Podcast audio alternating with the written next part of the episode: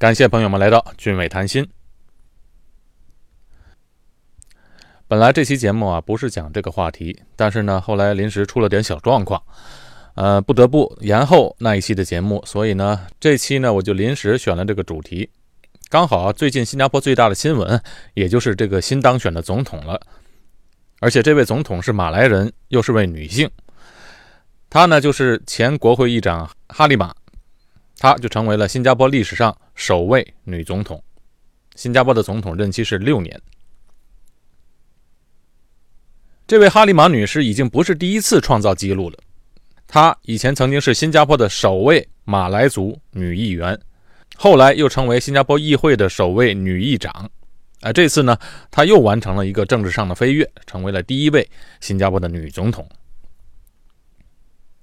今天这期节目呢，选择这个话题还有个原因，就是有好几位朋友都留言问我关于新加坡女总统的一些事情。有一位朋友留言说啊，哎，这李显龙为什么没有竞选新加坡总统呢？嘿，你看这个问题呢，显然就把新加坡总统和新加坡总理的职能混为一谈了。那我今天呢，就顺便来给大家科普一下这新加坡的政治体制。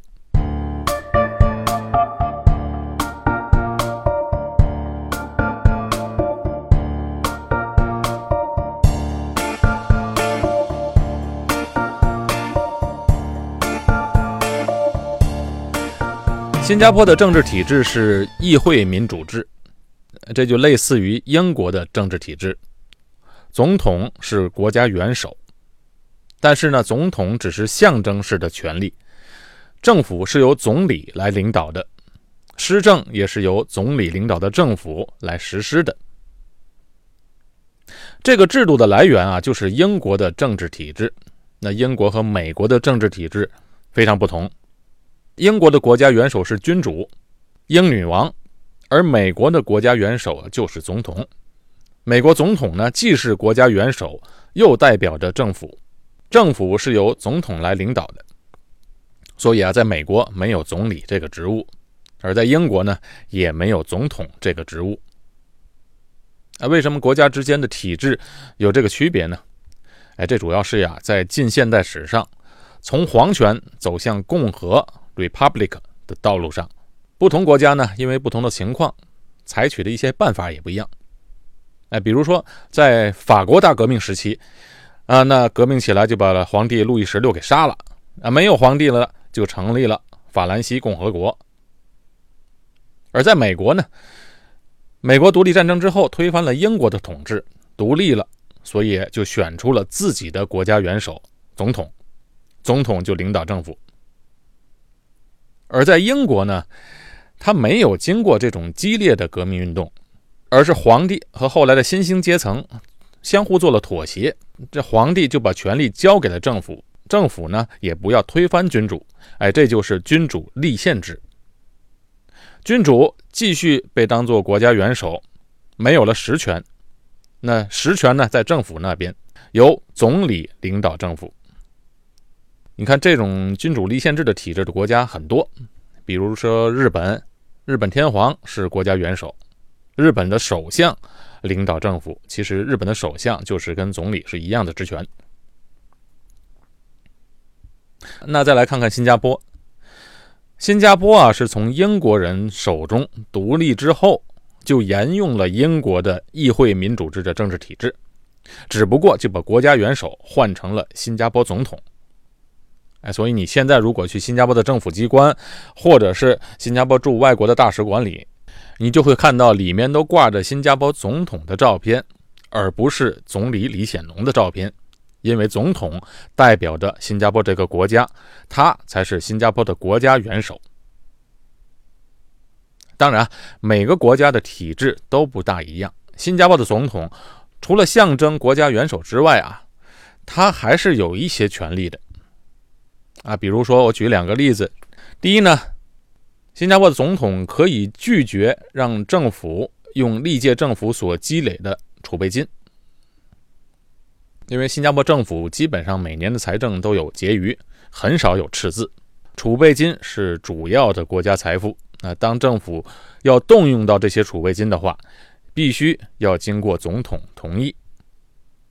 啊，总统还有一个职权，就是他可以否定政府提名的某些人出任公共部门要职的决定，也可以否认政府免除某些要职的决定。那这些职务呢，就包括了大法官、国会议长、总检察长、审计总长、会计总长、三军总长、警察总监、贪污调查局局长等等。也就是说，他有两个否决权，一个就是他保护国家的储备金；第二呢，他也可以否决政府任命的一些比较重要的职位的人。所以在这种政治体制下，新加坡的总统对于政府是有一定的牵制作用的。当然，这是一定上的牵制作用，它不是完全的牵制。那我说的这种牵制作用呢，可能很多人不同意。包括很多新加坡人都觉得这个反正游戏规则嘛，都是由政府来设定。但其实呢，是经过了选举之后当选的总统，在体制上本身是有这种职权的，他是对政府有这种制约作用的。在去年，新加坡通过了一个宪法，就规定，如果在新加坡某一个族群连续三十年没有人当选总统，那下届选举啊。就只限那个族群的代表参与。新加坡有三大种族：华人、马来人和印度人。其中马来人已经三十年没人当总统了，所以这次的总统啊，就只能从马来人手中选出。这就是这次的新加坡总统是由马来人来当的原因。所以，作为一个马来人的哈利马就当上了新加坡的新任总统。所以能当总统啊，也是要有点运气的。再加上今年的总统没有经过选举，哈利马就当上了总统，这是怎么回事呢？今年的新加坡总统选举没有经过选举的程序，这是因为啊，啊，出来竞选总统是要有条件的，你要符合以下几个条件才可以作为总统的候选人。第一呢，必须是新加坡公民啊，这不用说。第二呢，年龄要在四十五岁以上；第三，必须是注册选民；第四，在提名日当天在新加坡居住，而且在新加坡居住时间不能少于十年。还有一点呢，就是破产者、心智不全者那些都不可以作为候选人。再有一个就是候选人必须满足在公共部门或者私营部门的服务要求。哎，朋友们可能说，这也没什么不一样嘛。大部分地方的选举都是这些规定嘛？哎，最关键的是最后一项要求，在公共部门服务这一要求啊，相对来说比较容易。哈利马就曾经担任国会议长，之前的几位总统也都在政府任职过。那在私营部门服务的要求就高得多，是什么要求呢？这参选人必须是一家私营企业的最高执行级的人物。啊，也就是 CEO 了。这企业的这个股东权益啊，也必须达到至少有五亿元，五亿新币。也就是说，普通人要想竞选总统啊，必须证明你是有一定成就的，也必须要具有管理才能。哎，起码要有管理五个亿资产的企业才能符合标准。这个标准其实对于华人来说不难，因为新加坡的华人最多。但是对于马来人来说，那就非常屈指可数了。所以今年参选的另外两名马来人，因为不符合条件而失去了参选资格。所以哈利马在没有对手的情况下就自动当选了。你看这个当选呢，也需要天时地利人和。喜欢我节目的朋友们，请别忘了点击订阅键。那哈利马总统的人生经历啊，可以说是一个典型的励志故事。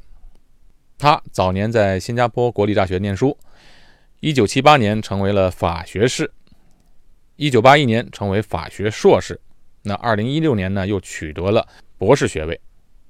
可是哈利马本人的出身是非常非常穷苦的，在他八岁的时候，他的父亲就过世了，他的家庭并不富裕。所以他妈妈就带着他和四个哥哥姐姐，也就是说一家六口人，住在一个一间房的屋子里。一间房啊，就是没有卧室啊，就是一个厅。全家人就住在那里，这厨房也在那间屋子里。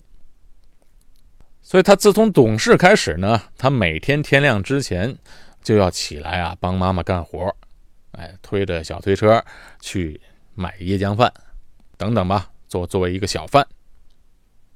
每天啊，挣完学费才去读书，从小学到中学，一路就读到了新加坡国立大学的法学院。虽然家里很穷苦，但是他是非常刻苦的。他自己就回忆啊，是说在中学时候是他人生压力最大的时候，那课余时间啊，需要擦桌子啊、洗盘子啊，帮家里干活，而且还拖欠学费。最穷苦的时候是在新加坡女子学校读中二的时候，他曾经因为太常缺课，差点啊就被学校开除了。所以他成年之后还回忆往事，自嘲说是逃课女王。但是他这种逃课呢，是因为家庭状况实在是太艰苦了。所以在这么艰苦的条件下，他都能发愤图强，努力读书，十年寒窗苦，为今后的成功打下了基础。后来他成为了一个。合格的律师，所以他当选总统啊，是一个很好的例子，说明啊，任何人都有机会获得成功。所以现在的年轻人啊，有哪一个比哈利马尼幼年时条件更差呢？想想啊，他在他那种极其艰苦的条件下都能把书读好，你看那些年轻人，还有什么理由不能把书读好呢？对不对？而且哈利马总统后来又成家立业，他本身自己也有五个孩子，所以在他五个孩子啊年幼的时候啊，他就尽心照顾家庭，直到孩子长大，长到足够大了，才踏入到政治圈。哈利马自动当上了总统，没经过选举，让很多人都很失望。因为如果其他的竞选人符合资格的话，就会进行全国公投；如果进行投票的话，按照宪法规定，投票日就会成为假期。哎，投完票之后就放假了。哎，这样一来呢，这个放假的机会也没有了。当然，更重要的是啊，一些新加坡人对这种选举制有不满，认为不应该规定把总统的职位留给某一个种族。这个问题啊，就看怎么说了。对于啊俊伟谈心的中国的听众来说啊，可能不太了解新加坡所处的地缘政治情况。我们就说一点：新加坡的华人占人口的大多数，华人占新加坡总人口的百分之七十六。但是你跳出这小小的新加坡，以一个更大的视角来看，这新加坡的周边国家，甚至是整个东南亚，华人呢又是一个非常非常少的少数民族。所以，这新加坡政府对于各种族和谐这件事上特别的小心。哎，一旦这个问题啊出了乱子，新加坡这个弹丸之地，他很难承受。如果不修宪规定让各种种族的人轮流当国家元首啊，那我想马来人很难当上总统，因为人嘛，投票啊都倾向于把票投给自己人，哎，和自己一样的肤色、一样民族的人。你看，在美国就是亚洲人的脸孔很难在竞选中胜出，就是这个道理。所以，这种制度的设立也是为了种族和谐。那对于新加坡的听众来说啊，可能很多人不知道，在中国和美国也有类似的种族政策。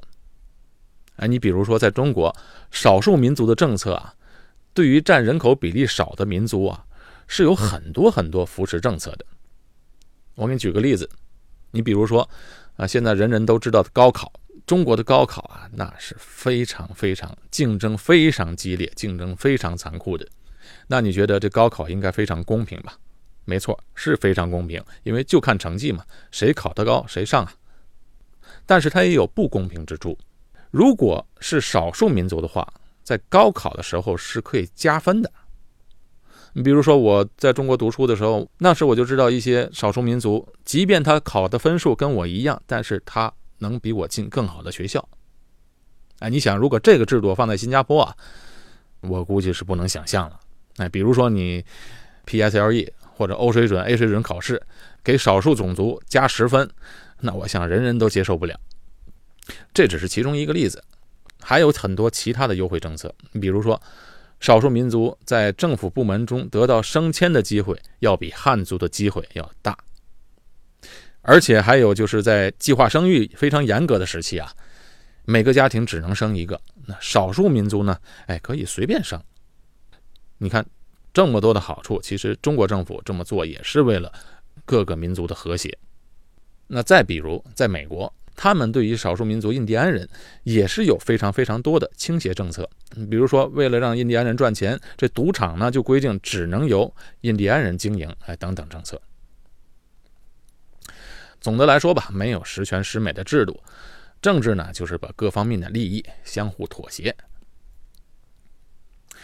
最后说一句，哎，新加坡总统能赚多少钱呢？如果我没有记错的话，好像是一年的年薪三百多万、四百万新币，那差不多要两千万人民币了。哎，所以啊，哎，家长们注意了，好好让孩子学习吧，将来当总统。当然这是开玩笑了啊！如果培养孩子呢，天才加上勤奋，那孩子们肯定不得了。再如果呢，如果孩子生长在一个富裕的家庭，再加上他本身很勤奋的话，那将来就更加了不得了。好了，今天的节目就到这里，我是高俊伟，在新加坡，我们下期见。